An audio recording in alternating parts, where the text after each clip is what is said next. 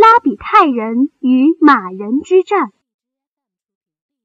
拉比泰族的公主希波达米亚要嫁给英雄比里托俄斯了，婚礼就在拉比泰人的国内举行。不仅拉比泰族所有的贵族都来参加，而且比里托俄斯的亲属也来参加了。他们都是些半人半兽的马人。在过去，马人与拉比泰人本是相互敌对的，但这次由于为了参加婚宴。大家摒弃前嫌，重新坐到了一起。人们围着树荫下的长桌间欢饮着，席上充满了对新娘的赞美，四处飘溢着葡萄的芳香。宴会进行了很长时间，过量的美酒使性情粗暴的马人欧律提翁心神离乱。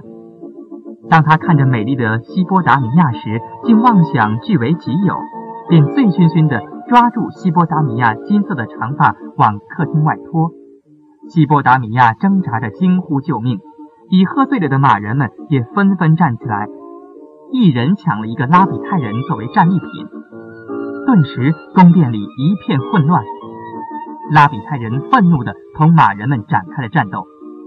开始时，许多拉比泰人被残忍地杀死了。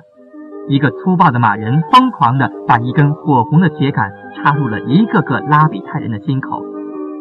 比里托俄斯因为欧律提翁给他的侮辱而怒火中烧，他挥舞着长矛刺向一个巨大的马人，矛尖把这个马人钉在了一棵大树上。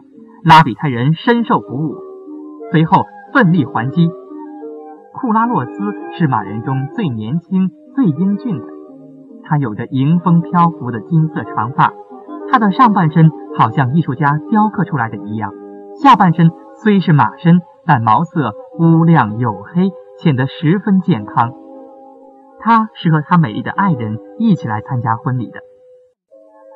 这时候，不知是谁用矛刺中了他的心房，使他痛苦地倒在爱人的怀中死去了。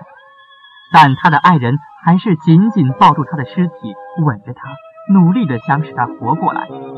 但一切都是徒劳的。美丽的爱人哀伤的从库拉洛斯的心口上拔出利矛，然后自己也扑在矛尖上自杀了。